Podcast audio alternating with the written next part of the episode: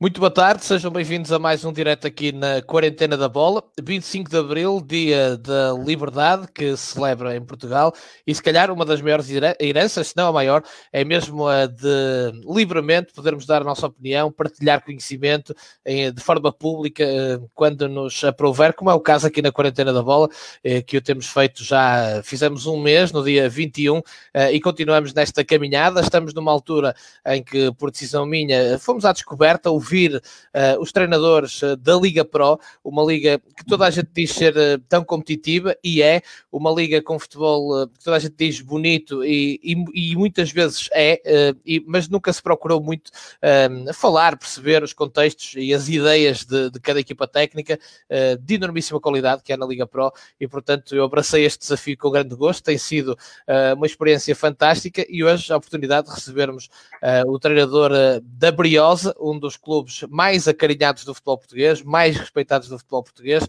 com um peso histórico tremendo. Uh, João Carlos Pereira, que regressou, ele próprio também ao futebol português, pela porta precisamente da Académica, um clube também que lhe diz muito. Uh, Mister, muito obrigado por ter aceito o desafio, que lhe lancei imediatamente mal falamos a primeira vez, ainda nem tinha decidido falar com os treinadores todos da, da Liga Pro, mas é um prazer recebê-lo aqui na Quarentena da Bola.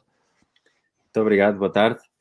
Antes de mais, gosto, uh, gostaria de agradecer o convite e de poder uh, fazer parte deste, deste acontecimento que tem sido importante no, no mundo do, do futebol em Portugal. Uh, eu não estava, estive alguns anos fora, naturalmente, e não estava tão habituado assim a, a que se pudesse discutir futebol de forma tão aberta.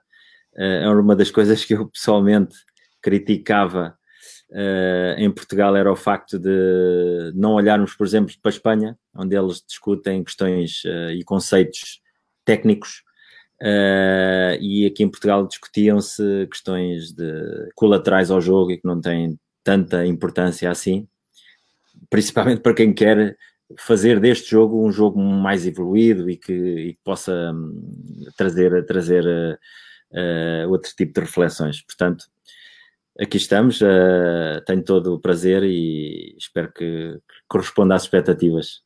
Vai responder de certeza e agradeço muito essa introdução porque tocou exatamente na base e na, na gênese da criação da quarentena da bola, que é isso, falar do jogo e muito menos das questões laterais e colaterais, colaterais ao jogo. E, e por isso, o meu primeiro desafio para si, Mister, eu estive obviamente a preparar aqui a nossa conversa, fui ver alguns jogos da académica. Uh, de ontem para hoje consegui ver dois e quase um terceiro na totalidade e depois andei a ler muitas coisas que foi dizendo ao longo dos anos.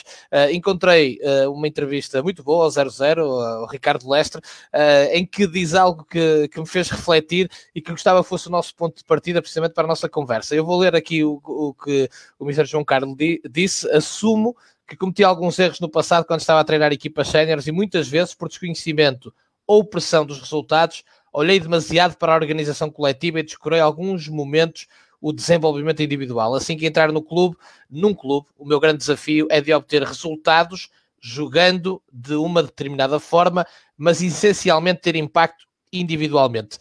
Pergunto-lhe se foi isso que acabou por fazer e, e, que estava a fazer até a interrupção do campeonato. Já agora, valorizá-lo bastante. Ainda hoje falava com um treinador da Liga Pro, precisamente ao telefone, e ele dizia-me que tem que ser um grande treinador para reconhecer um, os erros cometidos e melhorar, e faz isto o, o Mister nesta declaração. Isso eu salta-me à vista e sublinho e destaco, um, e perguntar-lhe também se o trabalho de tantos anos na Aspire, e vamos falar nisso mais à frente, em que trabalhou muito as questões individuais, uh, o aprimorar individual, também influenciou um, um bocadinho essa ideia. É, uh, eu quando eu disse, disse-o de forma sentida e inequívoca, uh, porque a verdade, a verdade é que eu, é aquilo que eu sinto, é aquilo que eu uh, indo por partes, neste momento eu sinto-me um treinador muito mais bem preparado do que, do que era quando, quando, por exemplo, me estreiei na Primeira Liga enquanto treinador principal. Uh, eu até chegar à Primeira Liga, eu tinha, tinha a preocupação porque eu não tive plantéis, não, tive, não tinha a possibilidade de escolher os jogadores que, que necessitava para as minhas ideias e para, para o meu projeto coletivo de jogo. Uh, e então eu tinha, tinha a preocupação de perceber que Se eu queria ter uma equipa forte, eu tinha que ter melhores jogadores. E para ter melhores jogadores, eu tinha que os trabalhar. Porque, por e simplesmente, a nossa capacidade, ou a capacidade dos clubes onde eu trabalhei anteriormente, não era suficientemente forte que nos permitisse ir ao mercado e escolher aquilo que pretendíamos. Naturalmente, isto foi, isto vai, a arte, a necessidade criou o engenho. E depois nós desenvolvemos a arte de poder trabalhar os jogadores individualmente para poder depois fazer com que este talento esteja ao serviço ou estas competências ou as, as competências dos jogadores estejam ao serviço da equipa. Naturalmente, com, com a minha evolução na carreira, nós começamos a ter outro tipo de, de prioridades. É ter que ganhar o próximo jogo, uh, a pressão de, dos mídia, a pressão de, de, ter que satisfazer uh, os investidores, o clube, as estadas, uh, e nós temos que começar a priorizar.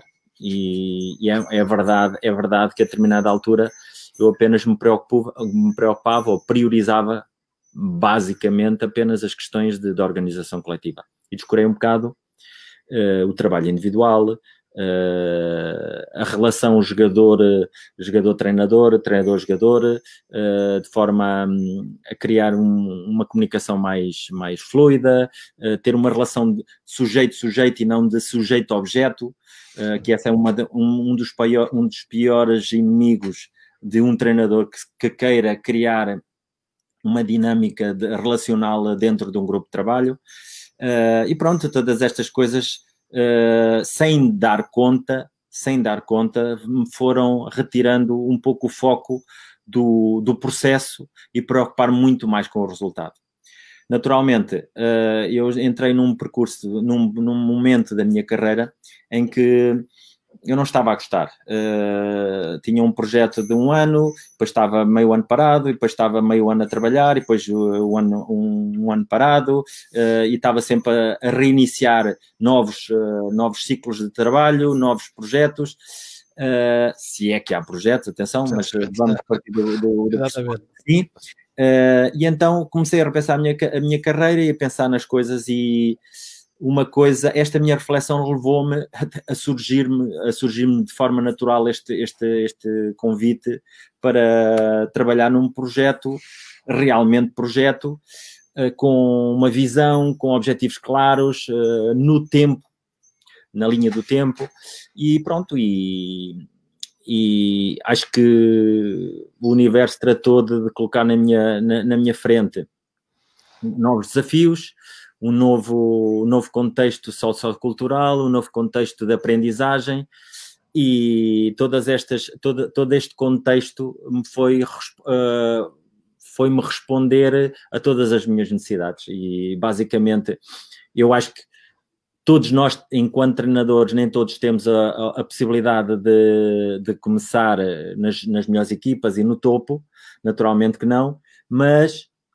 e não é obrigatório que, que, que, assim seja para termos sucesso, também não é obrigatório que, que, nós tenhamos que passar pela formação para depois chegar até, até ao topo. Mas, pessoalmente, eu acho que não faria mal a nenhum treinador passar pela formação.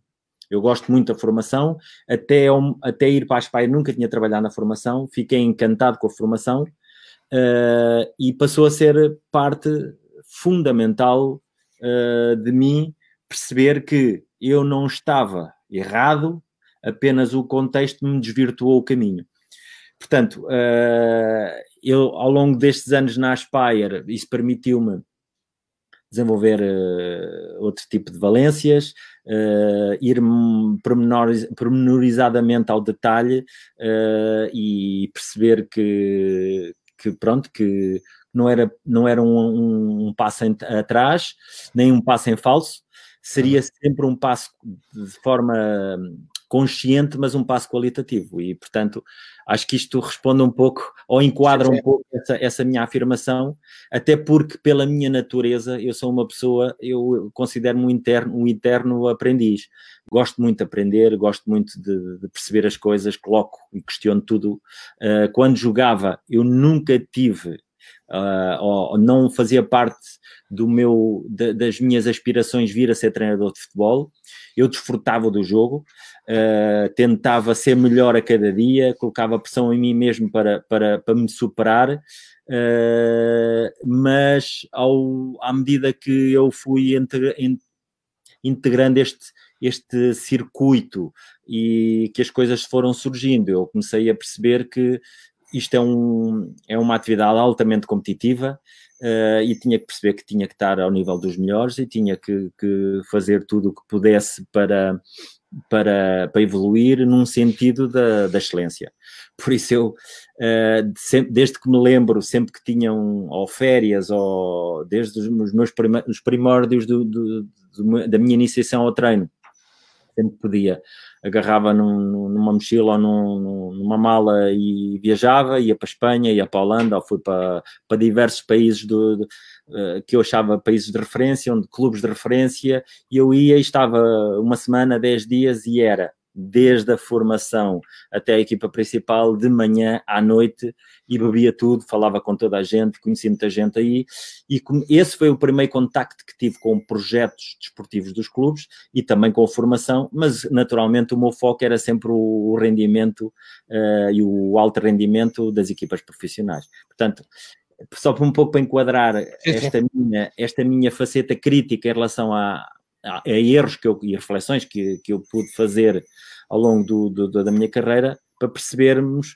que eu quis sempre ser melhor eh, e não competindo com, com os demais, mas competindo comigo mesmo para me tornar mais capaz para ter a possibilidade de sempre que fosse inter, uh, interpelado por um jogador e poder ser objetivo e claro e conciso e dar, e dar realmente respostas àquilo que eram as inquietações dos, dos jogadores.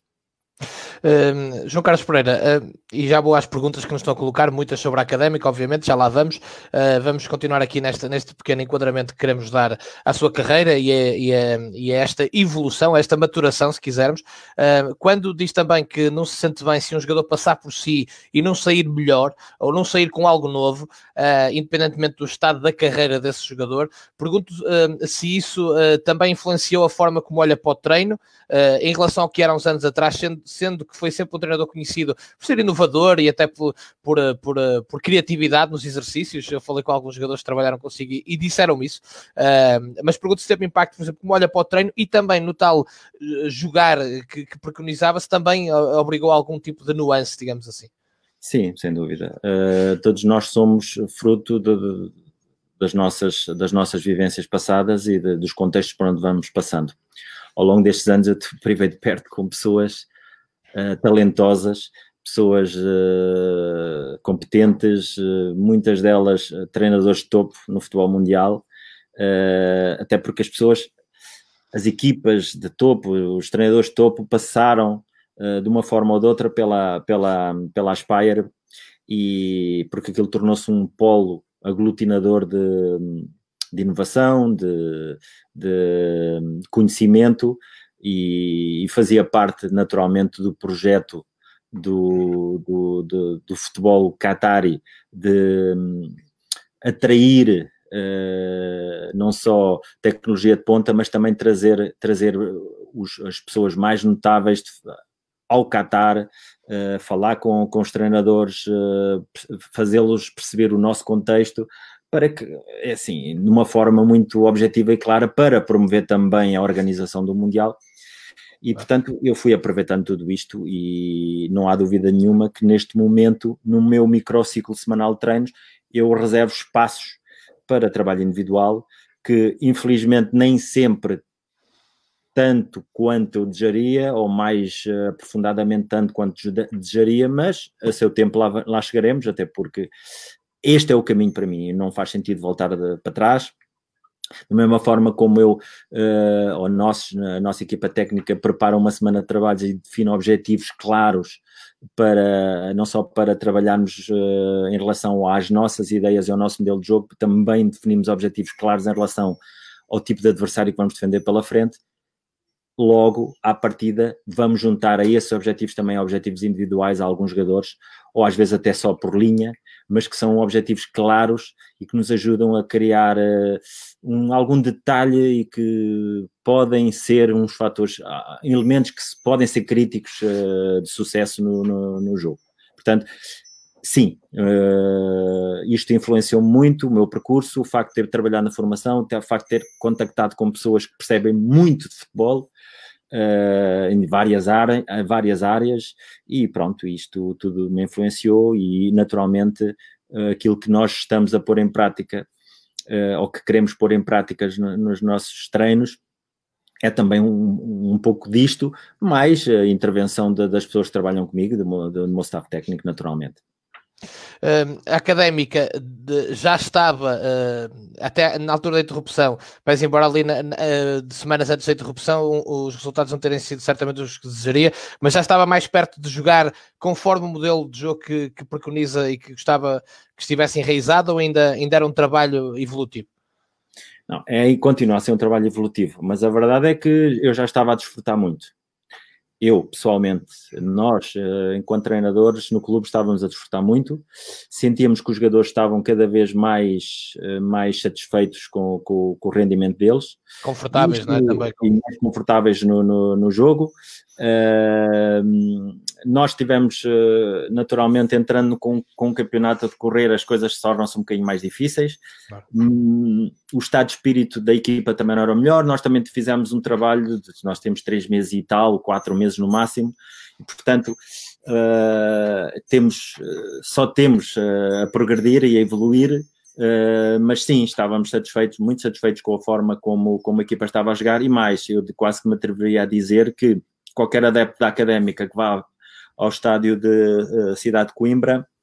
Desfruta dos nossos jogos, porque realmente estamos a ter uma boa intensidade, jogamos com critério, temos uma equipa que percebe, identifica bem uh, os momentos do jogo, uh, como pode superiorizar-se aos, aos, obstáculos que o adversário nos cria, como pode criar superioridades para poder fazer progredir a bola no, na, na, baliza, quando acelerar o jogo. Uh, somos uma equipa também, creio, muito mais equilibrada e eu acho que os dados estatísticos, a partir do momento em que nós entramos no, na equipa, demonstram isso. Somos uma das equipas que, que mais gols marcou, uh, somos as equipas que mais pontos fez, temos uma média de, de pontual uh, muito na linha das equipas que estão uh, nos, nos lugares da, da, de subida. Uh, portanto, somos das equipas que têm sofrido menos golos, somos uma equipa mais equilibrada, mas somos uma equipa que o está a fazer, ou seja, somos, a nossa intervenção foi no sentido resultadista, ah. mas sem descurar digamos que o estilo, eh, porque para mim também é importante que os jogadores percebam que a nossa forma de jogar eh, os pode promover, que as pessoas gostam de ver equipas jogar, e até porque tem a ver com a minha natureza e das pessoas que trabalham comigo. Uh, e falando por mim, eu quando jogava não gostava de passar muito tempo sem a bola, de andar a correr para um lado, eh, de bascular de um lado para o outro, só controlar, e aquele tipo de abordagem estratégica ou tático-estratégica de que, epá, vamos fechadinhos, eles são melhores que nós, aceitarmos logo à partida que o adversário era superior, e para nós isso não faz sentido. No futebol isto é competição, nós tentamos ser superiores, queremos ser dominadores, não vamos ser sempre, mas vamos tentar, vamos, vamos, vamos vamos procurar uh, municiar os jogadores com, com, ferramentas e com conceitos que lhes permitam a eles uh, superiorizarem-se aos adversários. É isso que nós pretendemos e é, aquilo, é nesse sentido que estamos a trabalhar. Uh, João Carlos, dá muita dá ênfase ao sistema ou é só um ponto de partida para si? É um ponto de partida. Uh, nós, temos, nós temos que ter, nós temos que ter um, uma estrutura, uma estrutura que macro e uma estrutura micro. Na estrutura micro, para nós é fundamental que onde está a bola, o jogador, o, o portador da bola, tenha que ter uh, soluções por dentro, por fora, por trás e na profundidade. Isto é claro. Isto ajuda-nos depois também a, a, a, trabalhar com jogadores eh, questões uh, que são variáveis do jogo, uh, que, tais como a ocupação dos espaços, Uh, como contornar os, os obstáculos, como superiorizar as linhas de pressão ou como superar linhas de pressão do adversário, uh, ter sempre triângulos para poder circular a bola, Um, portanto, isto são tudo são coisas fundamentais para nós e são ferramentas que nos ajudam a ter a sermos mais competentes para fazer face aos adversários, naturalmente. Pergunto-lhe se entre uh, o tempo que esteve aqui em Portugal e depois o Interregno, entretanto tinha estado também uh, na Suíça, no Chipre, etc., e depois uh, na Aspire uma série de anos, se nota que ao chegar agora há melhores ideias para o jogo de, de vários treinadores. E eu, eu, digo isto porque, como tenho tido este privilégio enorme de falar com muitos, sinto isso agora, talvez por causa destas conversas, mas sinto isso. claramente, claramente. Um, eu tenho, tenho, tenho tenho a dizer que reconheço que há equipas técnicas muito mais bem preparadas, que as propostas de jogo são muito mais positivas.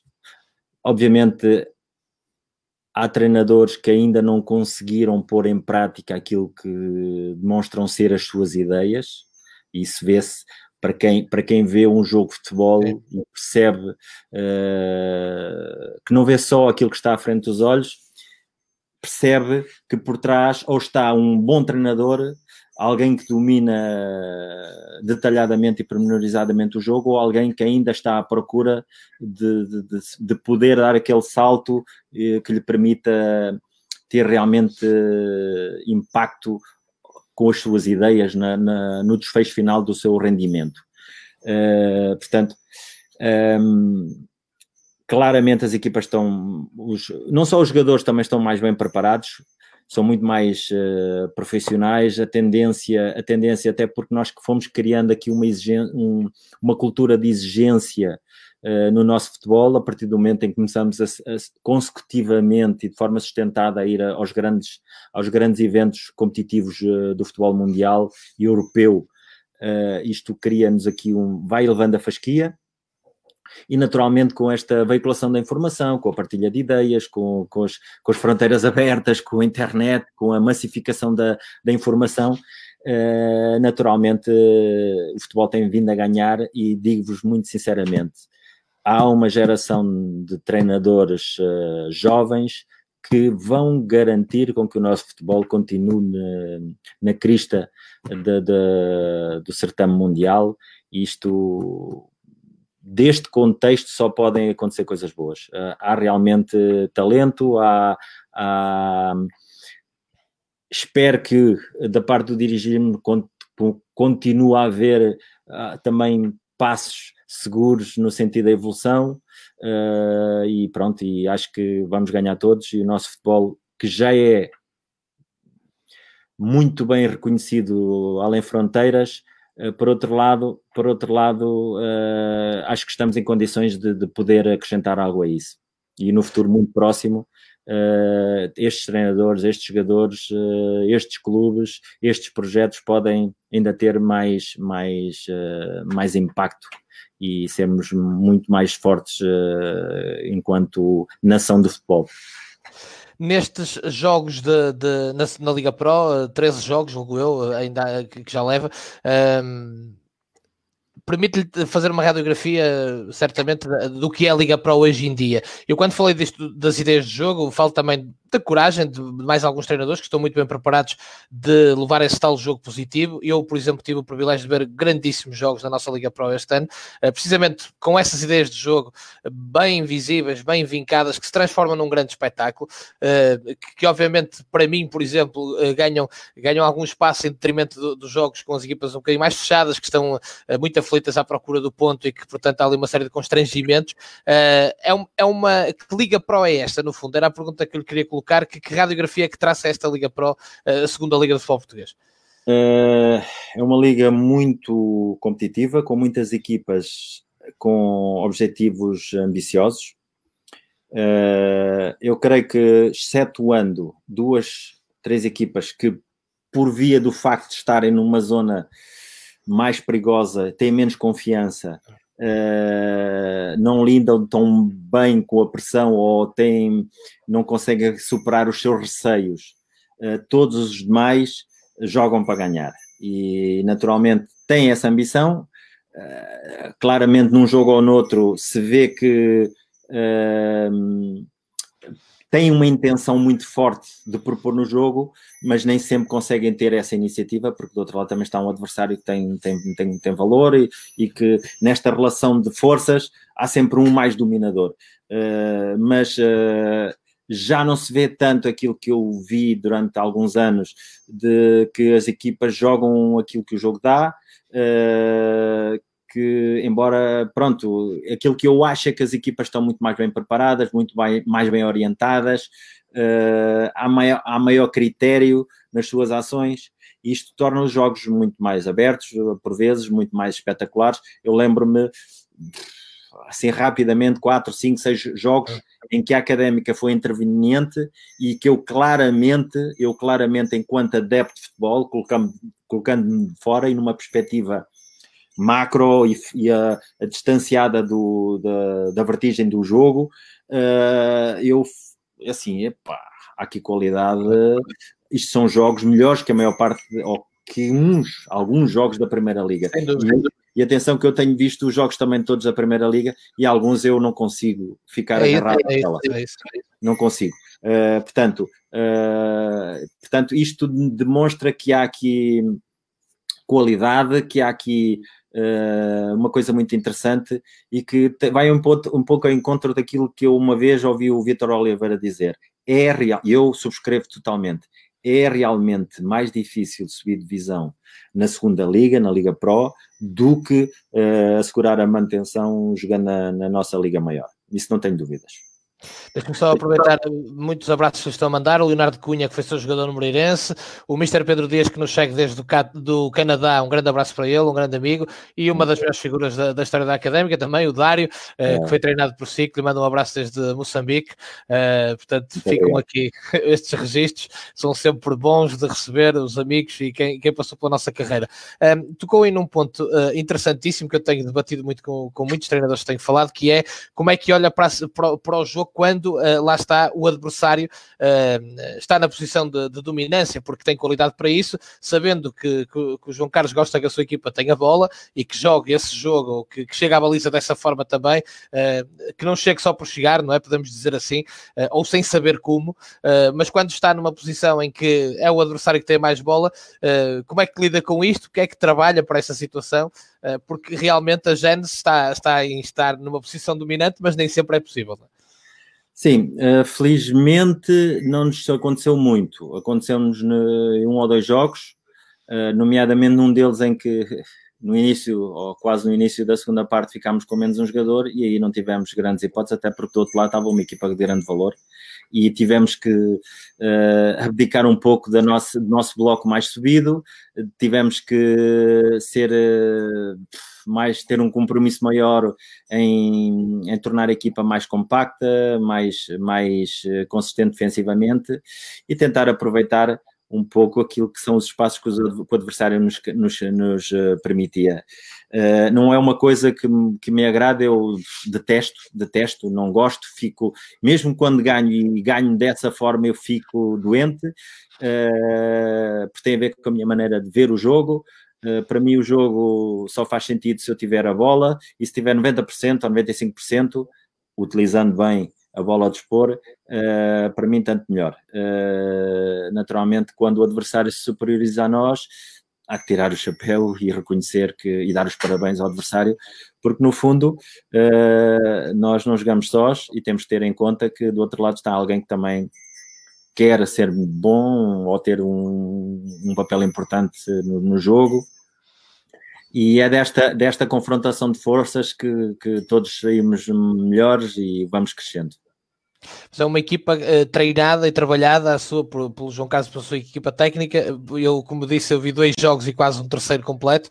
Uh, trabalhada para ter paciência, ou seja, não, os processos não, não, não estão trabalhados para, para, para a vertigem, a menos que o jogo uh, dê esse espaço. A equipa, se tiver que, que se reorganizar com bola para voltar uh, ou para convidar o adversário a, a, a, a deixar-vos identificar esse espaço, é assim que acontece. Nós até falamos em off de um golo académico de Viseu que demonstra bem isso. Sim, sem dúvida. Uh, os nossos jogadores gostam de, gostam de jogar e quando jogamos, jogamos todos. Uh, quando temos a bola, tentamos criar linhas de passe e temos, tentamos ocupar os espaços preferenciais para fazer a bola progredir uh, no terreno umas vezes com mais paciência, naturalmente na, na, primeira, na nossa primeira fase de construção, um bocadinho com mais paciência, mas a partir do momento em que conseguimos superar a primeira ou, ou primeiras linhas de, de, pressão do adversário, a gente acelera o jogo uh, e acho que é uma das coisas que nos caracteriza. Temos uma grande variabilidade de jogo, tanto conseguimos construir por dentro para depois chegar fora e depois chegar à baliza, como uh, vamos, vamos fazendo uma circulação de bola em distintos eixos, para trás, para depois ir para a frente, uh, frente, frente, atrás, frente com mais profundidade, uh, fora, dentro, dentro, fora. Isto permite-nos a nós também ter um melhor, uma melhor ocupação dos espaços do, do, do jogo e fazer com que. porque o nosso objetivo não é começar a construir num corredor e acabar nesse corredor. Nós construímos num corredor para chegar ao outro. Ou seja, vamos à procura das superioridades, vamos à procura dos espaços uh, e, e, o nosso jogo, ou a nossa, o nosso critério assenta essencialmente numa primeira fase de construção uh, paciente, criteriosa para superar a linha de pressão do adversário e a partir daí perceber onde é que estão as superioridades, sejam elas de que natureza forem, e tentar ferir o adversário. Uh, temos tido sucesso nisto, eh, naturalmente eh, ainda temos um grande caminho para percorrer, mas uh, temos que estar, os nossos jogadores têm que estar muito satisfeitos pelo rendimento que têm conseguido obter, porque uh, a verdade é que nós temos jogado com alguma qualidade, temos sido sempre uma equipa que discute os jogos, os jogos olhos nos olhos com os nossos adversários. Uh, isto só é possível porque o jogador realmente tem os jogadores de grande qualidade, jogadores inteligentes, jogadores com um grande compromisso coletivo e têm a ambição de, de, de, jogar e ter iniciativa e, e, também não se sentem bem se não jogarem bem. Portanto, acho que há aqui uma, um alinhamento, um alinhamento, um alinhamento que nos permite a nós, equipa técnica e jogadores, uh, irmos em busca daquilo que nós pretendemos, que é ganhar jogos, mas de uma, de uma forma muito, muito própria ou muito nossa. Mister, olhando para os resultados e os adversários, uh, desde que entrou, portanto, há aquele jogo com o Famalicão que é para a taça, depois Vila Franquense, uh, que, ainda perde por 3-2, mas depois tem uma a tal, a tal sucessão que no, no, total até lhe dá das melhores médias de pontos uh, da prova mas os maus resultados estão, e era aqui que eu queria chegar, as derrotas. Nacional da Madeira, que é primeiro, Feirense, uh, terceiro classificado, nesta altura, né? Estoril Praia, quinto, e o empate ali com, com o Mafra, uh, também a zero, também é um empate com Leixões, mas para chegar aonde? Um, os resultados piores estão com as equipas do topo da tabela, tem a ver com o facto de, de nessas essas equipas estarem sei lá, com o processo mais consolidado, foram detalhes, um, eh, consegue-se fazer essa extrapolação ou, ou foi um acaso, digamos, competitivo? É um pouco, de, é um pouco disso tudo. Uh, o processo deles está muito mais consolidado, é verdade. Uh, também é, é, é, completamente diferente nós irmos jogar à Madeira contra o Nacional do que jogarmos em Coimbra. Uh, e também é muito diferente irmos jogar à feira do que jogarmos em Coimbra e irmos jogar ao Leixões do que jogarmos em Coimbra, porque naturalmente nós, se formos analisar o nosso percurso, desde que chegámos à Académica, uh, o nosso, os nossos resultados em casa são quase que imaculados. Portanto, o time ganho quase sempre, empatámos um jogo. Portanto, uh, isto uh, afere um pouco de, do nosso rendimento e da nossa qualidade. Naturalmente que esses jogos são jogos que uh, podíamos perfeitamente ganhar. Uh, é porque os resultados foram sempre muito escassos, não é? Portanto... Em qualquer um deles, em qualquer um deles. Uh, o, jogo, o jogo na Madeira eh, está um bocado desvirtuado pelas condições climatéricas, é que foi um jogo de muito vento, era impossível jogar melhor. Uh, naturalmente, nós na primeira parte, uh, em cima do Nacional, porque tínhamos o vento pelas costas e eles não conseguiam sequer ligar Sim. o jogo a partir de trás, mas Uh, a verdade é que nós também atacámos mais e melhor na segunda parte porque, e tínhamos o vento contra, porque naturalmente o Nacional, num livre lateral, uma bola que, com grande mérito, acaba por entrar para dentro da baliza, um livre lateral muito longe, com a ajuda do vento a bola entra dentro da baliza e a partir daí o jogo joga-se outro tipo de jogo. O Nacional mais, mais eh, em, em, espera, em contenção e nós a termos que assumir o jogo e arriscamos aquilo que tínhamos que arriscar e creio que se, se o jogo tem sido um empate ou uma vitória da Académica, era, era. perfeitamente aceitável porque nós realmente estivemos ao estivemos uh, fomos ao encontro da natureza do jogo e conseguimos adaptar às circunstâncias do jogo e acho que estivemos bastante bem. Todos os outros jogos na, no Estoril. Uh, Agora vamos para numa situação... Ah, foi aqui uma pequena quebra de internet, mas sim, estava a falar do Estoril. Uh, no Estoril perdemos no último minuto, quando o mais natural era o, o Estoril não nos merece ganhar, mas uh, aceitava-se um empate, mas uh, pronto, o futebol é isto. Uh, na feira, na feira nós, nós somos claramente dominadores do jogo, mas o nosso adversário, num lance em que nós não fomos suficientemente competentes, não conseguimos controlar bem a profundidade e um passe longo, a bola acaba dentro da área, há um, há um penalti. portanto, o, ou seja, Uh, nós, uh, se avaliarmos bem estes jogos, não nos podemos queixar do nosso rendimento. Os resultados acabam por, uh, por não ser exatamente aquilo que pretendíamos, mas isto não, não creio que belisque em nada o percurso que nós fizemos, até porque ainda faltam 10 jogos, é, é uma, uma realidade. Uh, e pronto, e também somos, somos um bocado penalizados pelo facto de uh, anteriormente termos tido um, um, calendário em que jogámos com as equipas mais fortes em casa e não conseguimos ganhar. E nesse período inicial do campeonato, se a Académica tem conseguido alguns pontos, ou pelo menos criar condições para ter vantagens diretas com adversários diretos, estaremos numa posição diferente. Mas enfim, é o que é. Uh, nós não nos focamos muito nisso, nós focamos no, sempre no próximo jogo, sabemos o que é que queremos, sabemos o que é que os nossos jogadores pretendem e trabalhamos nesse sentido. Eh, é um desafio que eu costumo lançar aqui. Consegue identificar neste percurso de jogos aquele jogo em que estava no banco deliciado e disse é isto mesmo, é isto que eu quero, e pode ter sido, ter sido mais do que um, não é? Mas um que tenha ficado na retina e que possa servir de exemplo, e na inversa um em que as coisas não correram nada bem ou não correram dentro daquilo que, que preconiza. Uh, começo pelo, pela segunda parte da questão. Há um jogo em que claramente nós ganhamos, nós ganhamos, uh, mesmo a acabar, Uh, mas uh, tenho que admitir que, excetuando os primeiros 10 minutos do jogo em que nós realmente tivemos um bocadinho mais de, não digo domínio, mas mais controle de jogo e tivemos mais bola, uh, foi na Covilhã, em que o Covilhã chega a um zero e cria-nos muitas dificuldades, não cria muitas oportunidades, não cria oportunidades de gol, mas cria-nos muitas dificuldades para uma equipa como nós que gostamos de ter a iniciativa do jogo e gostamos de ter a bola e eles obrigaram-nos a baixar as linhas e a, a, a, defender. Ao intervalo corrigimos coisas, começámos a perceber uh, que, que, onde é que estavam os passos, como é que tínhamos que abordar melhor os lances e resolvemos a questão e fazemos, fazemos dois golos e acabamos por ganhar o jogo, mas foi claramente o momento uh, de, de, de, competição em que nós tivemos uh, mais apertados e com mais dificuldades. Uh, jogos onde nós tínhamos tido tivemos uh, uma primeira parte fantástica contra o Académico Visão em casa, contra uma equipa difícil que defende com linhas muito juntas, muito compactos, uma equipa que cria problemas a muita gente, uma equipa que naquela altura até tinha, estava, estava na Taça de Portugal e chegou muito, foi muito tarde, até uma, uma fase muito adiantada da prova.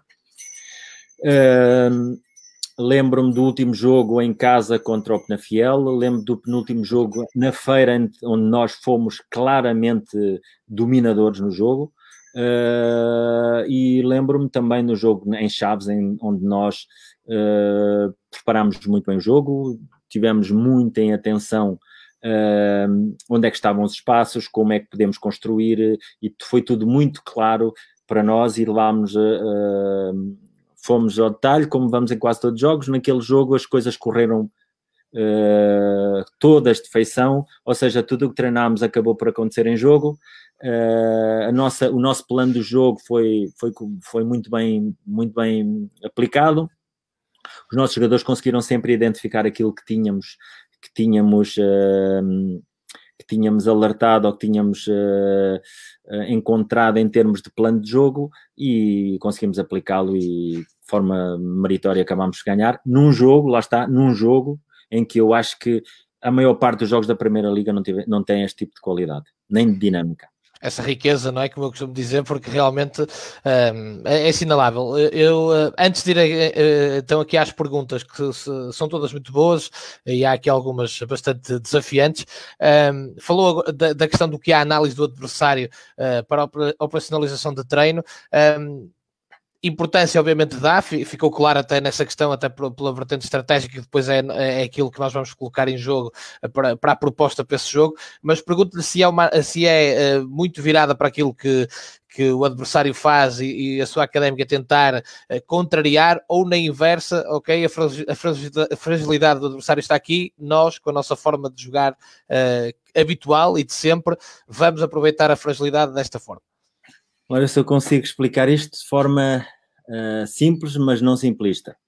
Uh, damos muita importância àquilo que, que, o nosso adversário propõe no jogo.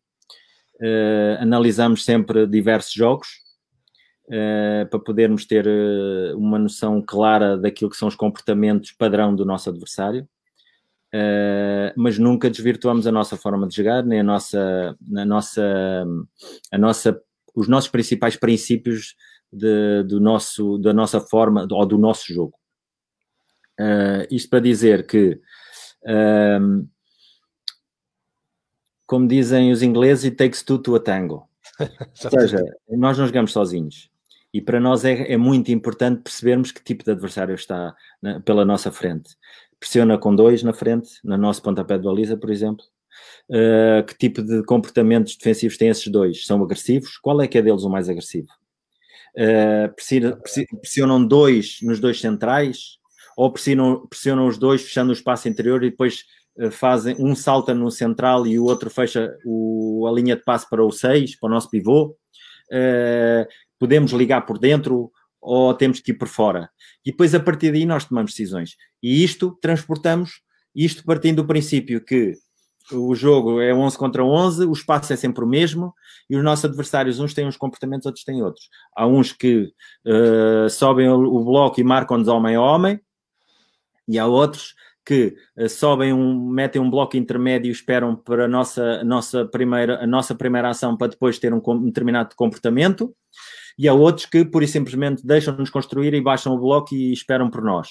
E nós, de acordo com isto, temos que uh, não só criar condições para ir superando linhas, mas também para irmos criando condições para poder superar essas linhas de forma criteriosa e com, e com qualidade. Uh, por exemplo, se nos apertam, e eu lembro-me de ter esta conversa com os nossos jogadores no início, ah, mas eles vão-nos pressionar em cima e vão-nos vão uh, uh, marcar homem a homem no pontapé de baliza. Perfeito. O espaço de jogo é igual, logo o espaço vai estar no outro lado. Portanto, vamos ter que aproveitar esse espaço. E num destes jogos que eu, que eu aí falei, por exemplo, em Chaves, nós entendi, entendemos que o nosso adversário era muito agressivo na pressão, subia linhas para encurtar e nós metemos bola nas costas. Naturalmente, isso aconteceu-nos também contra o, contra o Mafra em casa, que é uma equipa altamente impressionante, que sobe linhas, encurta espaços e nós metemos bolas nas costas. Ou seja, não desvirtuamos a nossa forma de jogar, os nossos princípios maiores do nosso, do nosso jogar, porque um dos princípios é o, o princípio da progressão. Nós jogamos ou queremos ter a bola à nossa disposição para poder progredir e ferir o adversário, mas a forma como onde, quando, pode variar de acordo com o tipo de, contexto competitivo que vamos encontrar. Partimos do princípio que jogam 10 contra 10, se na primeira linha eles metem uh, 4 contra no, 4 nossos e não ainda ainda a questão da superioridade criada pelo guarda-redes, porque para nós o guarda-redes também é fundamental ou seja, passou a, foi vindo a ser fundamental e se viu os nossos jogos encontra claramente padrões de, de comportamentais do nosso, do nosso guarda-redes e da nossa linha defensiva que entende muito bem os, os momentos e tem uma variabilidade que nos permite superar qualquer tipo de, de, de pressão do adversário, porque nós já nos viu construir a de certeza absoluta a três com, com o, nosso pivô a integrar um, um, a linha defensiva e o lateral também, uh, com o lateral a vir dentro, a, a integrar a linha defensiva e, e, baixar o extremo para vir a um espaço intermédio, uh, já nos viu construir com o interior por fora, já nos viu construir com os, com os laterais por dentro. Porquê? Porque vamos dando no nosso processo de treino vamos criando uh, ou recriando circunstâncias de jogo ou situações de jogo, cenários de jogo, que nos permitam depois uh, com que os nossos jogadores autonomamente uh, tomem as decisões que acham que tomem, devem tomar. Vimos, por exemplo, viu seguramente em alguns jogos o nosso, um dos nossos centrais a integrar a nossa a, linha, a segunda linha. Sim. E um dos, um dos os lateral a baixar ou um dos centrais, um dos médios a vir na zona dele. Portanto, temos aqui uma grande variabilidade. Mas isso não é formatado, é tal liberdade não que é depois formatado de maneira nenhuma. Nós trabalhamos, trabalhamos com repetições qualitativas, uh, que nos permitem depois que os jogadores entendam uh, situações como, ok, eles colocam-te à partida desta forma, que tipo de comportamentos temos que ter? Ok, no centro do jogo ou na, na primeira linha temos que ter uma superioridade numérica, ou então quem, quem, é que vamos optar por trazer? Um interior, um, um, um pivô dentro dos centrais e abrir os centrais, ou preferimos fixar com o máximo de jogador, com o mínimo de jogadores lá na frente, fixar o máximo de jogador deles para criar superioridades por fora ou no meio da estrutura deles, e aí nós chegamos com isto. Ou seja, uh, não desvirtuamos o nosso jogo, mas criamos condições para que consigamos, com a tal paciência e superando linhas, até chegar uh, a vantagens uh, posicionais, a vantagens ou superioridades numéricas, a vantagens, vantagens qualitativas, porque no fundo aquilo que nós pretendemos é progredir com a bola com a equipa junta até o último terço e chegar a jogadores, a jogadores que tenham qualidade e talento que nos possam depois, com um, um contra um, sem superioridade numérica, desbloquear uh, a tal ação individual que, que também quero privilegiar agora, não é? A tal ação individual de um jogador que tem a capacidade para isso, para desbloquear o jogo. Sim, basicamente é um pouco isto. Uh, uh, o que os nossos, os nossos jogadores têm, começam a perceber que têm que se separar do adversário para poder, para poder cana encontrar canais de entrada da bola. Muitas das vezes o adversário tem a sensação que, que nos está a marcar, mas basta um passo ao lado e a bola ao entrar com a recepção com o pé mais, mais uh, afastado, com o controle orientado, superamos logo uma linha de pressão e a partir daqui é tentar perceber como mover o adversário para depois movermos a bola criteriosamente. Basicamente é isto. Mister, porque tem a ver com o que estamos a falar, o Alexandre Leitão pergunta-lhe: numa análise ao adversário que irá defrontar, a análise é feita a quantos jogos anteriores do, desse adversário? Vai variando, mas 4, 5. Uh, uma coisa é clara: quando nós vamos jogar uh, no domingo, ou quando vamos jogar com o nosso próximo adversário, nós já tivemos a análise do adversário uh, preparada e já temos a semana de treinos preparada com objetivos claros em relação ao, ao adversário uh, antes de jogarmos esse jogo. Ou seja, uh, o jogo que o adversário, que o nosso adversário for uh, realizar no dia em que nós realizamos o nosso jogo anterior, apenas vai servir para nós darmos uma olhada e percebermos se mantém regularidades comportamentais ou se há aqui alguma coisa que nós temos que ter em conta para acrescentar ao nosso modelo de jogo. Basicamente é isto e depois trabalhamos nisto. Ora, muito bem, a pergunta do uh, Mr. José Alexandre Bruno, que está em direto da Ucrânia a seguir-nos, uh, já foi respondida, Mr. Portanto, depois pode ouvir o que respondeu o Mr. João Carlos Pereira, que tem a ver com o aumento do, do, do nível competitivo da segunda Liga. Depois, o Pedro Bolsas, uh, que faz agora parte, como se sabe, além do, de ser o mentor, o lateral esquerdo, é assim que eu até lhe costumo chamar, uh, que está a trabalhar com o professor Jesualdo, uh, pergunta, e voltamos aqui atrás da nossa conversa, mas uma pergunta muito interessante: até que ponto se sente influenciado pelas tertúlias? tertúlias, partilhas com a escola espanhola, nomeadamente Xavi, Raul, etc. Antes de mais, um abraço ao Pedro, uh, que é um, adepto do, do, bem jogar. É verdade. E saúde aqui uh, a sua integração no, na equipa técnica do, do professor João Ferreira, que não podia ter escolhido melhor. Uh, e este é um dos rostos evidentes de que há talento nas novas gerações e que o futebol português está bem entregue. Uh, é verdade que eu, todos nós somos o que somos, mais os contextos onde estamos. E não tenho dúvidas nenhumas que o facto de ter passado longas horas e privado perto, algumas vezes até integrando os treinos com eles, uh, destas, deste tipo de pessoas, mas muitas mais, muitas mais, uh, naturalmente me foram uh, algumas vezes, algumas vezes provocando reflexões, outras vezes acrescentando ou apropriando-me de ideias, porque eu não sou um ladrão de ideias, eu não gosto da expressão roubar eu aproprio-me de ideias. Uh, outras das vezes partilhamos ideias uh, e tive longas horas uh, discussão com não só com o Xavi, mas também com o Oscar, que é o irmão dele, que trabalhava comigo, ou, mais de perto comigo, e o Xavi chegou a fazer partes de treinos meus, em que eu convidava, portanto tínhamos uma relação muito próxima de pessoas uh, relacionadas com a, com, com a formação tipo João Vilá, uh, do Barcelona, uh, enfim, muitos notáveis e realmente estas tertúlias, estas discussões criaram em mim também um hábito que eu agora mantenho. frequentemente faço algumas conversas por, por Skype ou por outra plataforma de comunicação com pessoas de todo o mundo, pessoas que eu fui, uh, pronto, que eu fui conhecendo e tive o privilégio de ir uh, acumulando uh, na minha lista de, de amigos e, e, confidentes e pronto.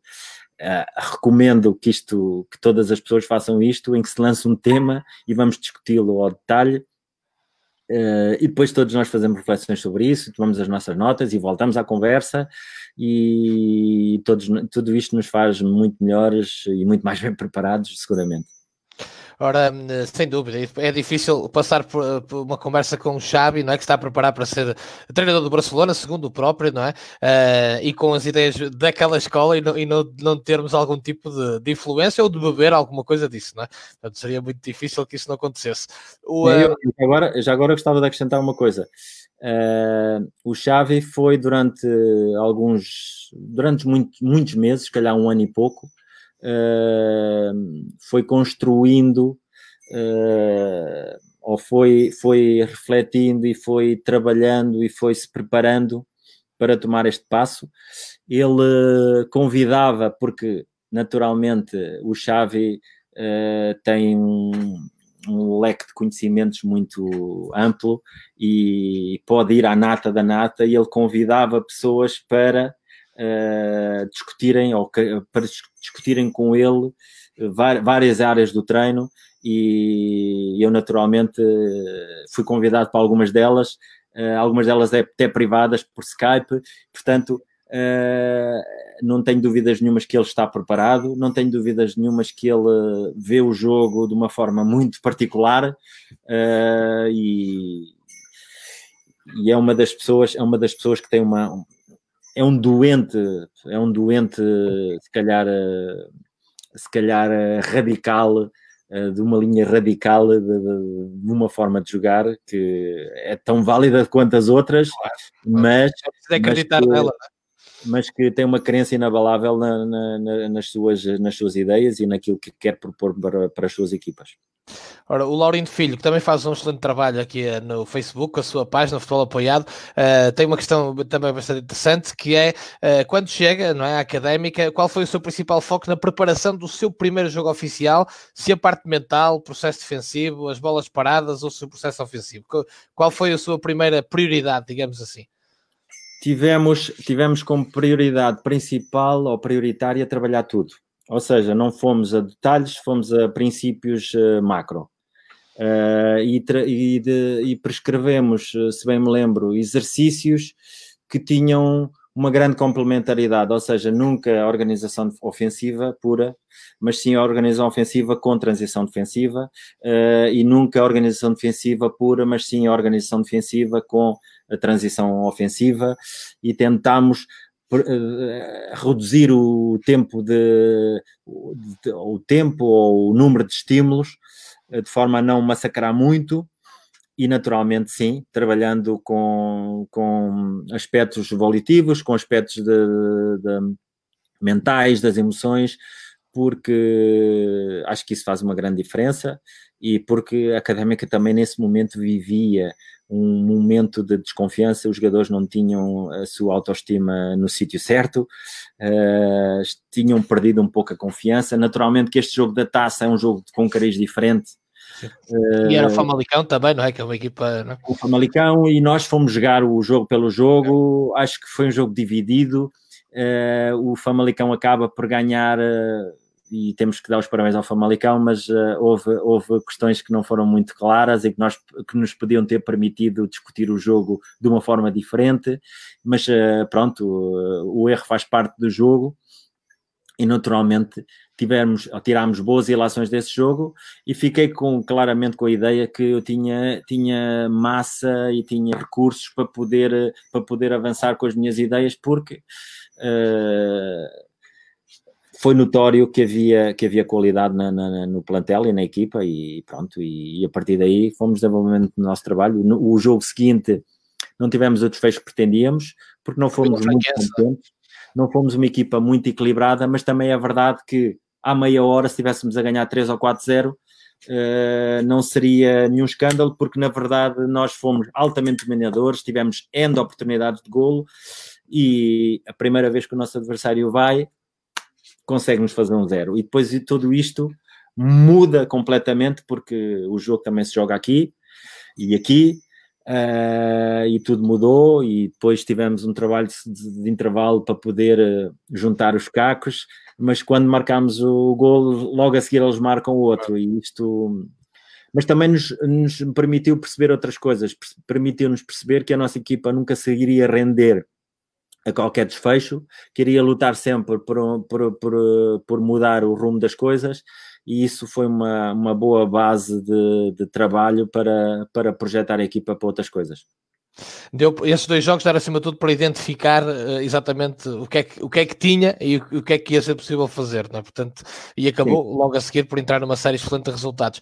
Há aqui três perguntas que dá para fundir numa só. Eu vou ler as três para citar quem as fez e mandar um abraço a todos eles uh, e obrigado pela participação. Francisco Lobo, uh, que é precisamente de Coimbra e por isso mesmo da Académica, um grande abraço para ele. O que é que falta à Académica para chegar aos lugares que dão possibilidade de subir à Primeira Liga? O Márcio Pinto diz, sendo a Académica um clube de renome e bastante estruturada, será o próximo ano o grande objetivo regressar à Primeira Liga.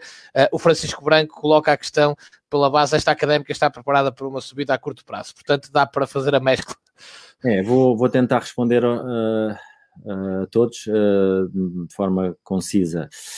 É assim, a académica está preparada estruturalmente para, para subir à Primeira Liga, naturalmente, porque não se conseguem apagar tantos anos de história uh, em dois ou três ou meia dúzia que seja da segunda liga, primeiro. Uh, a Académica é um dos clubes grandes uh, ou clubes históricos do nosso futebol.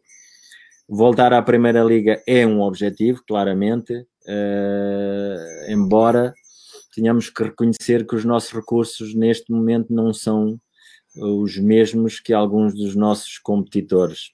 Ou seja, Uh, nós, por exemplo, nós uh, em, de, em janeiro, tal como uma grande parte das equipas da, da, segunda liga, pelo menos de meio da tabela para baixo, ou ainda menos de meio da tabela para baixo, eh, para cima, perdão, uh, perceberam que podiam chegar ou podiam ter ambição, ambições naturais uh, nesta liga e foram ao mercado e contrataram muitos jogadores e, e nós não podemos fazer o mesmo, fomos só compor com situações pontuais. Uh, portanto, acho que isto responde ao facto de nós, o clube não tem os mesmos recursos que outros, outros adversários, mas uh, não tendo recursos também podemos uh, ter ambição e podemos ter, ter uma vontade férrea de, de, de, conseguir atingir os objetivos, temos que nos organizar, nos estruturar, sermos mais inteligentes, chegarmos primeiro, uh, porque eu continuo a acreditar que não é apenas o dinheiro que nos faz desenvolver projetos uh, com qualidade e com capacidade para atingir objetivos. Um, na questão da próxima época, o Francisco Sobral pergunta-lhe se como é que vê o seu próprio futuro dentro da académica.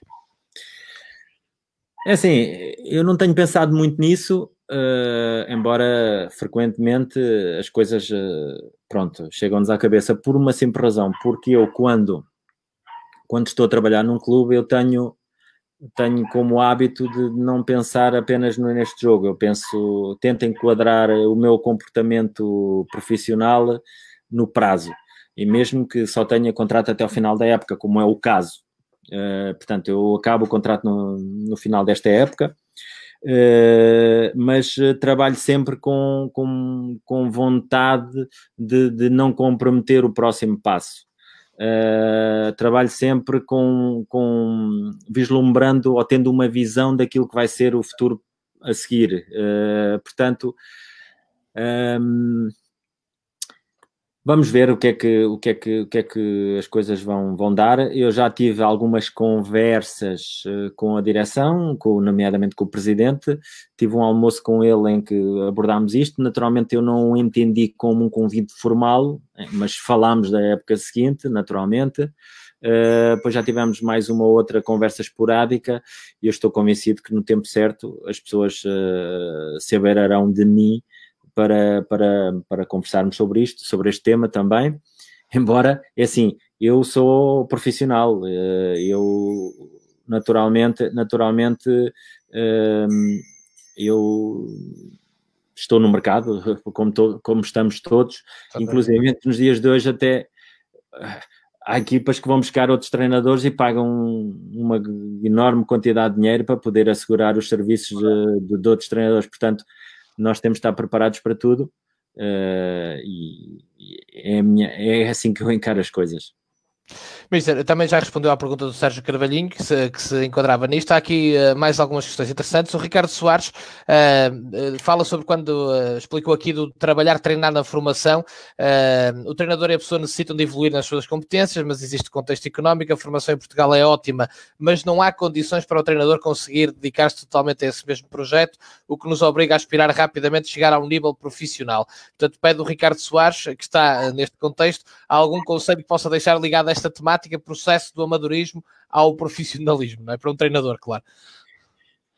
Uh, ser amador ou ser profissional, para mim, tem muito a ver com, o nosso, com a nossa mentalidade e o nosso estado de espírito. Eu ainda me lembro quando comecei a treinar na terceira divisão, no Marinhense, Exatamente.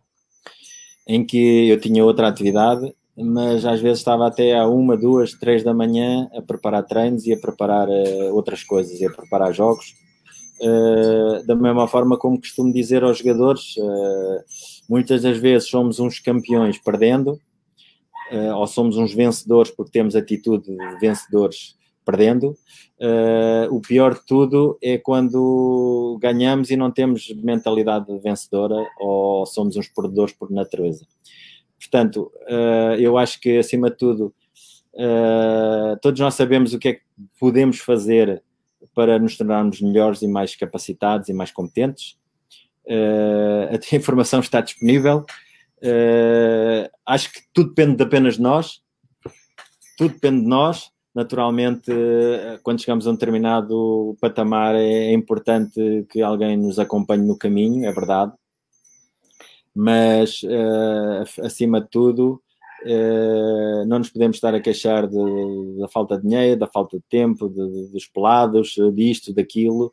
Uh, aquilo que nós temos ou podemos fazer nós próprios para que, que nos, que nos coloque, ou todas as ações que possamos uh, realizar, que nos coloque nessa, nessa, nesse caminho ou nessa linha, nós temos que, as, temos, que as, temos que as agarrar e vamos a isso. Tem que ser assim e, e a competência constrói-se. Sem dúvida, uh, e, sempre, e sempre a evolução. Pedro Rodrigues uh, uh, pergunta ao amigo João Carlos Pereira quais são as grandes diferenças da segunda liga em relação à primeira e que o seu trabalho seja valorizado como merece. Um abraço ao Pedro, mas se é possível estabelecer esta, esta diferenciação entre o que é treinar na primeira liga ou na segunda?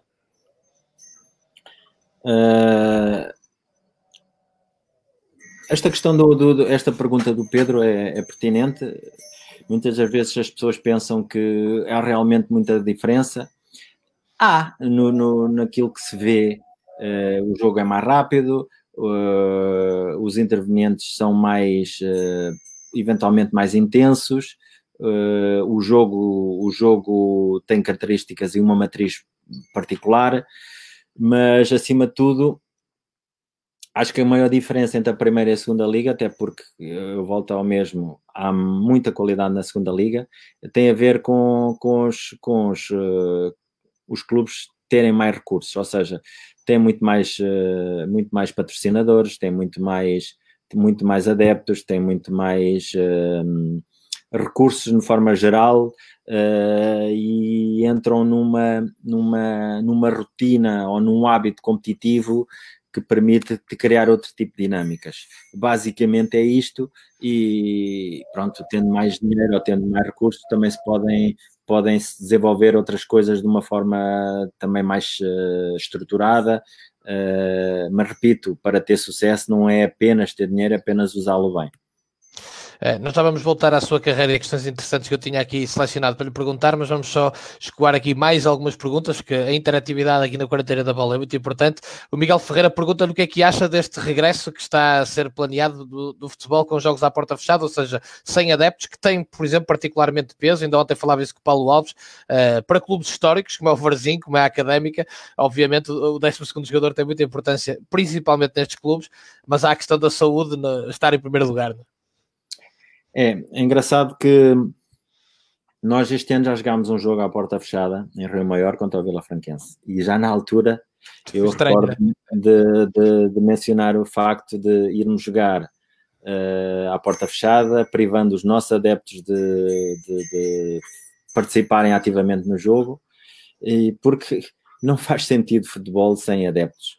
Uh, os adeptos são uma extensão do clube, Uh, os clubes existem para os adeptos uh, e não faz, não faz sentido. Da mesma forma como também não se pode ter futebol sem ter jogadores de futebol e por isso é que muitas das vezes uh, nos esquecemos que os jogadores de futebol têm que ser bem tratados, temos que perceber o que é, quais são os interesses deles e pronto, não faz qualquer sentido, percebo que isto é um, uma situação pontual, de saúde pública, naturalmente, hum, se me perguntam, eu acho que não deveriam de haver jogos à porta fechada, uh, porque o futebol.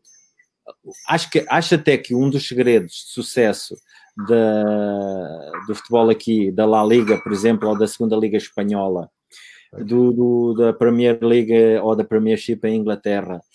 Acho que um dos maiores uh, segredos do, do sucesso destas ligas são o facto de terem os estádios cheios.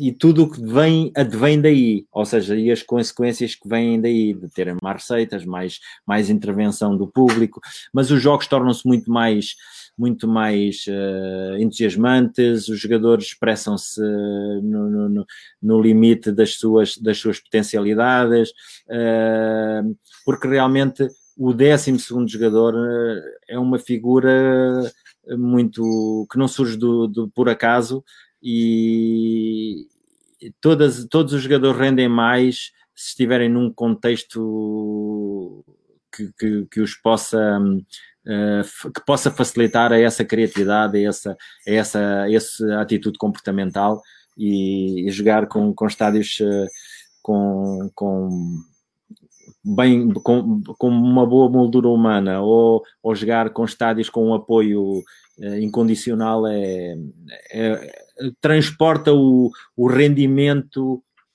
ou supera ou fa, faz os jogadores superar-se e aumenta o rendimento das equipas, não tenho dúvida nenhuma. Mister, o Francisco Martins pergunta-lhe, especificamente na académica, mas podemos levar isso para a sua experiência como treinador, porque lhe aconteceu mais vezes, como é que um treinador gera uma questão de chegar uh, a um, uma equipa, um clube, cujo plantel não escolheu nenhum jogador e, e até em muitas situações até nem conhece nenhum jogador na sua forma de trabalhar? Como é que, qual é o maior desafio aqui? é arregaçarmos as mangas e pormos mãos à obra. Naturalmente que temos que é um, é um trabalho que que eu e a equipa técnica temos que levar a cabo e até aproveito a oportunidade para, para hum, reconhecer o trabalho de, de, muito valoroso e de, competência dos, dos, elementos desta equipa técnica. Eu só tinha trabalhado apenas com um deles até à data uh, e todos eles me têm surpreendido. Tenho saudades deles, eh, tenho saudades deles e, e creio que eles uh, sentem o mesmo que da dinâmica que nós tínhamos criado. Realmente estamos alinhados nas nossas ideias e, e, fizemos um trabalho muito intenso de análise dos nossos jogos, fazer um estudo comparativo de, daquilo que eram as nossas ideias, aquilo que, que era aquilo que, que, a equipa apresentava, os, os padrões comportamentais que apresentava. Uh, fomos tentar ao, ao máximo conhecer uh, os jogadores no campo, ou seja, em, em contexto competitivo, Uh, e pronto, e começámos a trabalhar sobre isso. Depois é claro que a nossa capacidade para entender o jogador na sua verdadeira dimensão e ir aos detalhes eh, dos seus comportamentos uh, também nos ajuda pronto, a criar aqui um, um conhecimento mais aprofunda, aprofundado dos jogadores. Uh, ou seja, o processo de reconhecimento ou de conhecimento dos jogadores também é muito mais, mais rápido. Uh, e pronto, nós tentámos ser muito pragmáticos e tentámos uh, ser o mais objetivos possível e fomos nesse sentido. Uh, naturalmente que os jogadores uns expressam-se melhor em campo nos jogos, outros expressam-se melhor nos treinos e nós temos que ir percebendo isto e temos que dar tempo para que eles tenham condições para se expressarem e para nós conseguirmos percebê-los e entendê-los melhor, porque da mesma forma que não, podemos dissociar o, ou avaliar um treinador descontextualizando-o, também não podemos descontextualizar o jogador e depois tentar percebê-lo na sua verdadeira dimensão na sua essência. Portanto, temos que o contextualizar e tentar perceber. Por isso é que muitas das vezes jogadores rendem num, num clube muito mais do que noutros, porque o contexto favorece-os, ou é mais favorável ou não. E pronto, e temos, eh, acho que o nosso trabalho foi muito por aí, numa fase inicial também muito chato, com, com clipes individuais, com, com, com detalhes individuais. Eu, há um, há um, houve uma, creio que a primeira semana houve jogadores que, que já não me podiam ouvir, uh, mas a verdade é que agora uh, reconhecem que estão a jogar noutra, noutra, noutro nível. E isso é importante para mim perceber isto e é também importante perceber que eles acreditam que, que nós podemos fazê-los crescer e que nós somos os facilitadores neste sentido. Era a procura de, de, de, dos estímulos, não é? Daqueles, daqueles, aqueles reagem e também de que forma é que os conseguia estimular, que isso, como já falamos aqui, é muito importante para si também.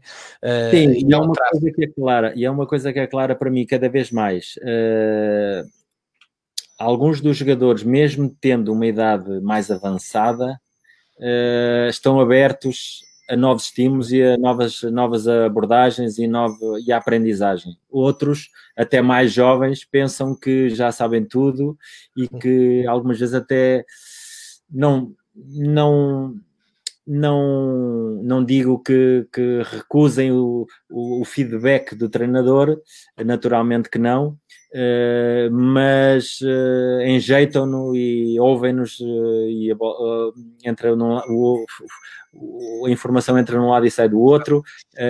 portanto, acho que, acho que todos nós temos que perceber que a maior parte dos jogadores conseguem atingir um determinado nível não apenas pelo seu talento, mas pela, pelo, pelo esforço e pela capacidade de querer aprender e a querer evoluir e de, de ouvir e de estar atentos e de corresponder a estímulos que são importantes.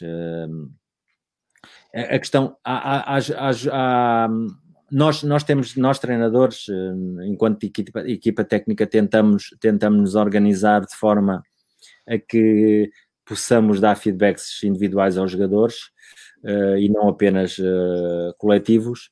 E, e também é claro para nós que alguns jogadores têm alguns objetivos individuais e vamos tentando, vamos tentando dar-lhes estes feedbacks e acho que o feedback é uma arma ou uma ferramenta fantástica, se bem utilizada, uh, e naturalmente aqueles que estão mais predispostos a acatar e a perceber e ouvir, uh, muitas vezes até sem informação diretiva, apenas com uma pergunta. Uh, achas que, que esse teu, a tua ocupação de espaço está adequada? Uh, o que é que tu foste aportar, aportar ao jogo do teu colega? Uh, o que é que tu criaste aqui? Uh, aumentaste o, o, teu espaço ou diminuíste o teu espaço? Aumentaste o espaço do teu colega ou diminuíste o espaço? Roubaste-lhe tempo ou criaste-lhe condições para ele poder passar a bola em melhores condições que é que recebeu? Uh, este tipo de perguntas muitas das vezes faz, faz com que os jogadores se tornem mais conscientes uh, no processo de treino e falo-os crescer, até porque alguns deles têm uma fixação pela bola e são atraídos para a bola e nem olham para as referências e siga e vêm de frente para a bola e não se orientam adequadamente. Por exemplo, nós temos a preocupação de construir para trás se a, se a bola está no guarda-redes e se o nosso número 6 se aproxima do guarda-redes para vir pedir a bola, só lhe vai levar pressão. Só lhe vai diminuir o tempo. Uh, se ele quer, e nós fazemos questão disso, se ele quer ser uma opção válida, tem que se mostrar para a bola, mas nunca na mesma linha do guarda-redes, sempre numa linha diagonal, de forma a poder controlar e ter uma, uma poder olhar nas quatro direções e poder controlar para perder uh, com o jogo e dificultar a pressão, porque se eu trago, venho na linha do guarda-redes, trago pressão, eu passo para o guarda-redes joga para mim, eu só posso fazer uma coisa, é devolver porque se eu recebo com os, os, os, os apoios paralelos e, e, mal orientado para o ataque, só, só há um comportamento que tenho que ter, é devolver a bola. E quando devolvo a bola, o meu adversário continua a pressão, porque é fácil ir pressionar. Agora, é muito mais difícil pressionar se vem aqui e depois tem que mudar de direção e ir buscar uh, e fazer a pressão ao guarda-redes que está numa linha mais afastada e, e não na, na, mesma linha. Por exemplo, estes são, são, são pormenores e são detalhes que, que nós tentamos uh, o, pronto, aproveitar o, todos os exercícios para que os jogadores uh, integrem esta, esta, esta linha de, de, de comportamental de, de, que temos que tentar ser melhores, temos que tentar perceber e otimizar os posicionamentos, otimizar as nossas trajetórias uh, e, e trazermos valor acrescentado à nossa, à nossa forma de jogar e, e que isto nos permita superar adversários e superar obstáculos. Vamos ter aqui uma pergunta do Sander Guerreiro, que também é treinador. Um abraço para o Sander. Na sua uh, opinião, qual o melhor dia para dar folga? Logo no dia a seguir ao jogo ou depois de um treino de recuperação e folga depois? Esta, esta é uma, uma questão que é sempre. É sempre Alvo de grandes. É, é, é, gera, gera discussão é subjetiva. Uh, eu normalmente, normalmente prefiro dar folga a seguir ao jogo por questões emocionais e também culturais. Uh, mas, uh, por exemplo, nós já fizemos jogos a meio da semana e, e não demos e não pudemos dar folga e, e, fizemos treino de recuperação no dia a seguir. portanto, acho que o treinador, enquanto gestor do, do, processo, tem que perceber qual é que é o melhor caminho e o que é que é melhor para a equipa e para aquele contexto, uh, acima de tudo. Uh, do ponto de vista fisiológico, naturalmente, há alguns princípios que temos que respeitar, uh, mas há vantagens nos, há desvantagens noutros uh, também, ou no, no, nos mesmos, enfim, uh, o facto de darmos folga no dia, no dia imediatamente a seguir à competição uh, permite-nos recuperar realmente os jogadores que jogaram, mas por outro lado também faz com que não consigamos dar estímulos de, de iguais aos jogadores que não são utilizados ou que não são, ou que não são convocados e nós cabe-nos a nós, enquanto equipa técnica, uh, criar condições para que as coisas que, que, consigamos assegurar que quando recomeçamos o, o, próximo eh, ciclo de treinos, que os jogadores estejam mais ou menos no mesmo nível e, portanto, ou, ou que nós consigamos uh, compensar este tipo de situações. Mas eu, por uma questão de preferência, embora reconheça que, que não é uma, uma verdade absoluta, uh, por questões culturais e questões também emocionais, prefiro talvez uh, treinar, ou seja, dar um dia de folga a seguir à competição. Ora, a pergunta do Francisco Raposo, ainda, ainda temos aqui algum tempo para algumas. Uh, diz o Francisco, na opinião dele, que às vezes na segunda liga sobrepõe-se o resultado de uma equipa à qualidade de jogo da outra, ou seja, uma equipa joga melhor, mas acaba por ganhar a que joga menos. O que é que diz aos jogadores e como interioriza para si quando vê que foi claramente superior, mas que saiu derrotado? E hoje até já falamos sobre isso, uh, a dar aqui alguns exemplos.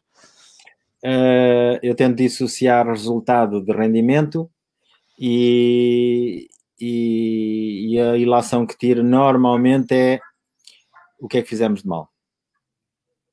Onde é que estávamos, onde é que não estivemos uh, tão equilibrados? Onde é que falhamos? Uh, e é nesse sentido, um, porque assim, ser dominador implica ter, ter mais bola à sua disposição, implica ter mais iniciativa no jogo, implica ter, ter mais oportunidades de golo Ora, se nós não os conseguimos materializar, alguma coisa fizemos mal. E se num contra-ataque ou num canto, porque acontece, ou num livre lateral, aconteceu-nos a nós este ano, há uma bola que vai para dentro da baliza, portanto, alguma coisa correu mal. Porque no fundo, uh, nós, nós lidamos com o erro, o erro faz parte do jogo, o erro é um, é um, é um fator de crescimento não há dúvida nenhuma. Uh, mas também quando vamos para os jogos vamos competir e queremos tolerância zero ao erro. Portanto, temos que criar condições para sermos mais competentes em todos os momentos, em, todos, em todas as circunstâncias, em todas as situações. Uh, sermos uma equipa muito mais equilibrada, muito mais uh, que percebe mais e percebe e entende e identifica o que é que cada um de nós precisa de aportar ao nosso jogo em termos, em termos individuais se não estou no centro do jogo, uh, o qual é o meu comportamento, de forma a assegurar uh, equilíbrio, uh, como é que faço as vigilâncias, como é que eu posso assegurar a transição ofensiva do adversário, quais são os passos preferenciais do adversário para poder transitar, e se estou e se estou no centro do jogo, como é que eu posso, uh, após a perda da bola, reagir, dando passos em frente para encurtar os passos, uh, perceber que temos que proteger uh, espaços preferenciais ou prioritários, que temos que termos os nossos apoios e as nossas e, e estarmos preparados para controlar melhor a profundidade defensiva, se podemos para podermos, no fundo, identificar todas as situações que nos levem uh, a tomar boas decisões e executá-las de forma adequada. Ora, a pergunta do Ivo Carvalho vai de encontro a algo que disse há pouco, que tem a ver com os jovens que acham que já sabem tudo. O Ivo Carvalho pergunta se os processos de formação com orientação para que o jogador seja obrigado a pensar, mais do que noutros tempos, eh, não seja um motivo para que os jovens achem isso, que já sabem tudo quando chegam ao futebol profissional, se pode ser um efeito adverso da melhoria do processo, mudando de comportamentos. É uma pergunta que dá para um programa inteiro, mas eh, às vezes aqui temos que decidir, não, não se pode ter o melhor de dois mundos, não é? Realmente há este incentivo para que o jovem uh, muito neste processo e às vezes alguns deles acham que com isso já chegam ao futebol profissional a saber tudo. É, eu acho que é um pouco é assim. Vamos, eu de, de, diria duas coisitas. Primeira coisa, e falando de, de formação e falando também de, alto rendimento ou, ou, ou sobretudo de, competições uh, profissionais. Uh, sem exigência, sem exigência não se consegue evoluir. Uh, primeiro, eu lembro-me numa das conversas que, que o Tuchel esteve quando foi à Espanha, por exemplo, perguntaram-lhe o que é que ele faria diferente uh, se tivesse que voltar à formação. E a resposta dele foi clara. Eu já sabia disso, porque nós uh, na Aspire era claro, muito claro isso, mas foi interessante vindo de uma pessoa que tem uma voz ativa uh, no mundo do futebol. E a resposta dele foi inequívoca. Uh, Criava-lhes muito mais dificuldades e não lhes tornava em nada a vida tão fácil. Porque é fora do conforto que se cresce, é colocando obstáculos no caminho que as pessoas encontram a arte e o engenho para poder superar, além de que têm que construir uma mentalidade e uma estrutura mental que lhes permita fazer face à adversidade e, a, e contextos menos confortáveis ou menos favoráveis. Essa é a primeira. Uh, a segunda, uh, agora perdi-me um bocadinho. Um, Pode-me pode só, só, elucidar, pode só elucidar. A questão aqui tem a ver com o facto de se, se orientarmos os ah, atletas. É, o processo de treino, o processo treino para a tomada de decisão. Exatamente.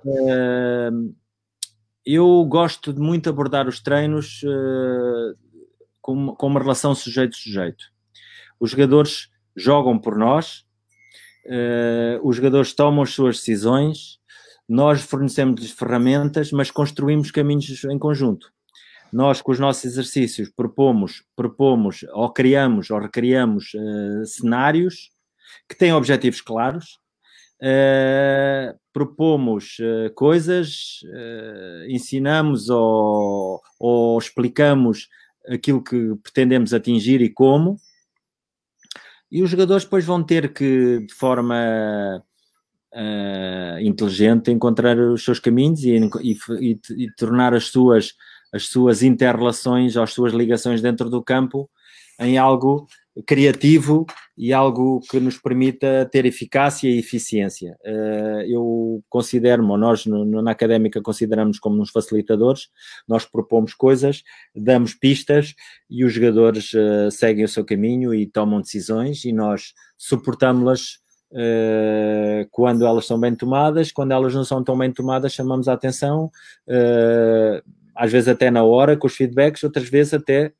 no dia a seguir, porque acontece muitas das vezes. Uh, a seguir vamos, vamos rever o, o vídeo do, do, treino, tiramos os nossos, as nossas reflexões, cortamos clipes e volta e meia lá estou eu a chateá-los ou a chatear um ao outro com um ou outro clipe uh, sobre, sobre esse, esse, esse, tipo de questão, porque no fundo uh, as, nossas, as nossas vivências ajudam a, a, a conformar uh, o nosso, a, a, nossa informação de forma a que no futuro possa, possamos tomar uma, decisões muito mais ricas e muito mais eficazes.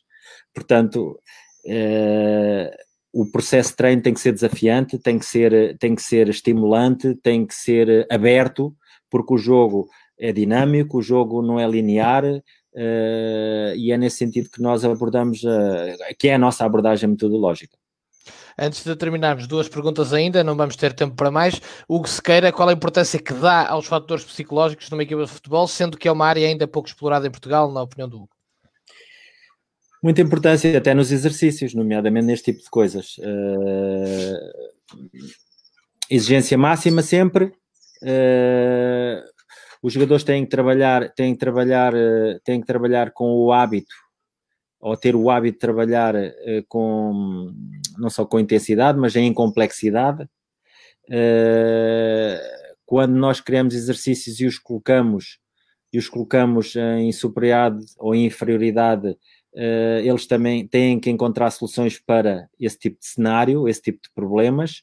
Uh, uma coisa curiosa que, que, que, já que às vezes nos acontece, que é e há muito pouco tempo eu via uma, uma palestra de, um, de uma pessoa, de um, de um espanhol, em que ele dizia que, que é uma coisa muito interessante, é que nós muitas das vezes dizemos aos nossos jogadores uh, temos que procurar superioridades, sejam elas principalmente numéricas, e, e, a determinada altura, pronto, prescrevemos um exercício e vamos trabalhar, mas depois esquecemos que nós já demos a superioridade.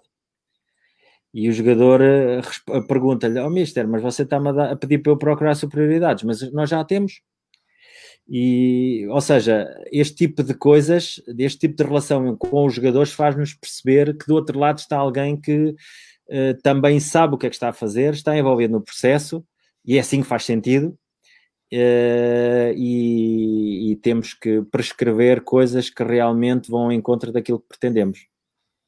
Ora bem, antes de terminarmos, uh, e indo ao encontro da pergunta do Ayrton Andrade, uh, o João Carlos, uh, fora de Portugal, além da, da Aspire e do Qatar, que já falamos amplamente durante este, esta nossa tertúlia, tem aqui a experiência no Kuwait, uma experiência no Chipre e uma experiência na Suíça, todas elas muito dispares no que diz respeito uh, à cultura dos países, mas também à cultura do jogo. Portanto, perguntar o que é que, o que, é que isso aportou, uh, que João Carlos Pereira veio diferente depois disso tudo, porque às vezes também uh, acabamos por perceber o que não queremos ou por onde não queremos ir com algumas experiências.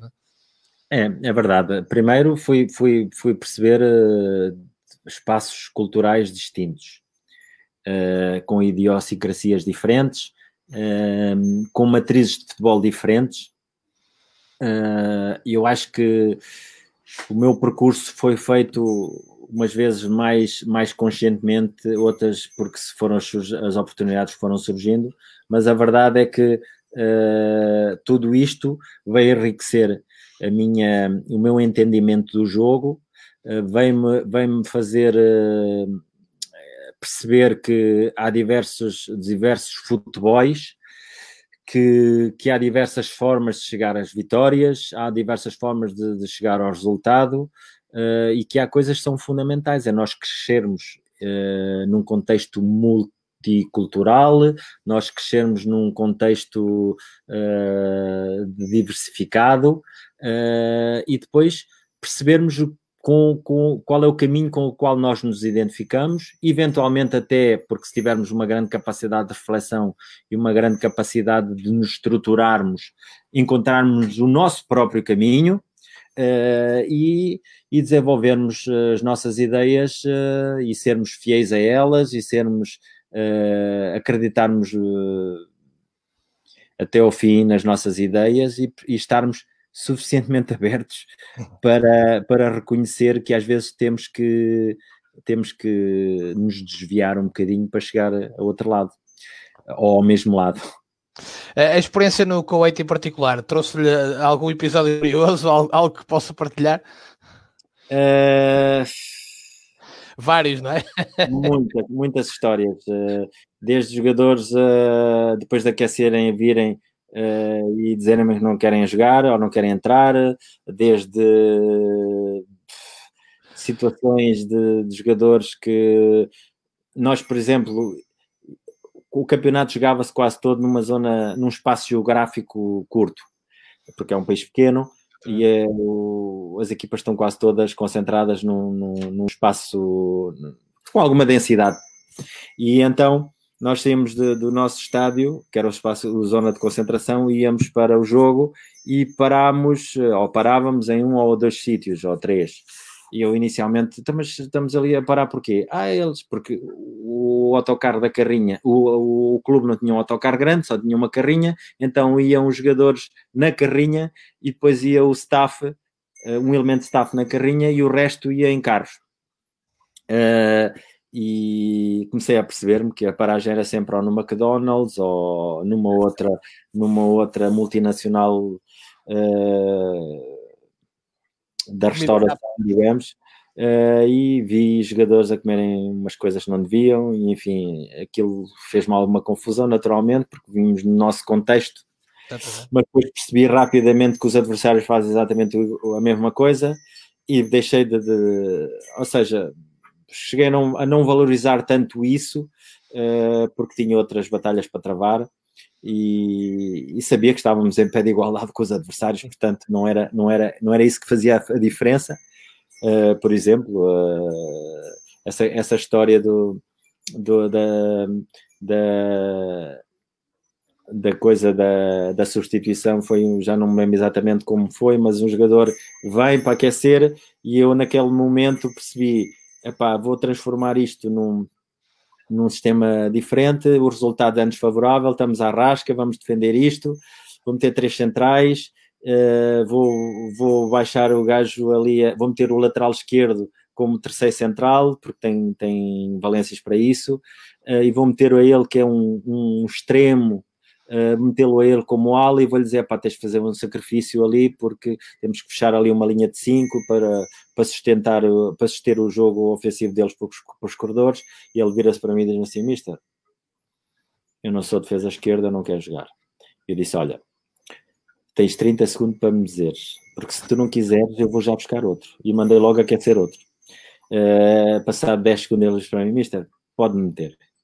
Portanto, este tipo de situações uh, são, são, são engraçadas e, e também nos coloca à prova, porque nós às vezes salta-nos a tampa e, e naquela altura saí-me saí com muita tranquilidade e, e, resolvi um problema que poderia ser um, um potencial conflito e resolve um problema, mas são particularidades muito próprias.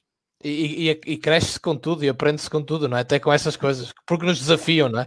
No fundo, não, é, no fundo todo, todo, todo o percurso que eu fiz me foi acrescentando não só conhecimento, mas também me aportou muita, muito mais maturidade, muito mais clarividência. Uh, da mesma forma como nós olhamos, nós olhamos agora cada vez mais para o nosso modelo de jogo como algo acima de tudo, para valorizar a bola e valorizar o talento dos jogadores, uh, também é importante para mim uh, perceber que a maturidade é determinante na nossa tomada de decisão, na, na, forma como gerimos os nossos grupos, na forma como lidamos com potenciais conflitos, uh, percebermos como as relações se alimentam e não, e não, se, não se cortam as ligações ou se queimam pontes. Portanto, nós vamos crescendo com todas estas coisas naturalmente. Mister, foi um enorme prazer, um privilégio eh, estar consigo à conversa este sábado um, e agradecer-lhe a disponibilidade e por mais esta hora e meia, portanto 90 minutos mais descontos, uh, hora e 35 de, de grande partilha, que é isso que nos move. Muito obrigado pela, pela oportunidade e, e bem-aja para, para vocês e sorte para o vosso programa. E que continue num outro formato, ou, ou pelo menos continua a haver a, a conversa e a tertúlia e a, a partilha e a discussão. Muito obrigado, Mister. Obrigado a vocês todos que estiveram desse lado uh, a acompanhar e a deixar mensagens e também perguntas uh, para tornar isto uh, sempre mais interessante. É o que eu digo, todas as perguntas são bem-vindas uh, e são essas que fazem a diferença. Obrigado a todos. Boa tarde. Boa tarde.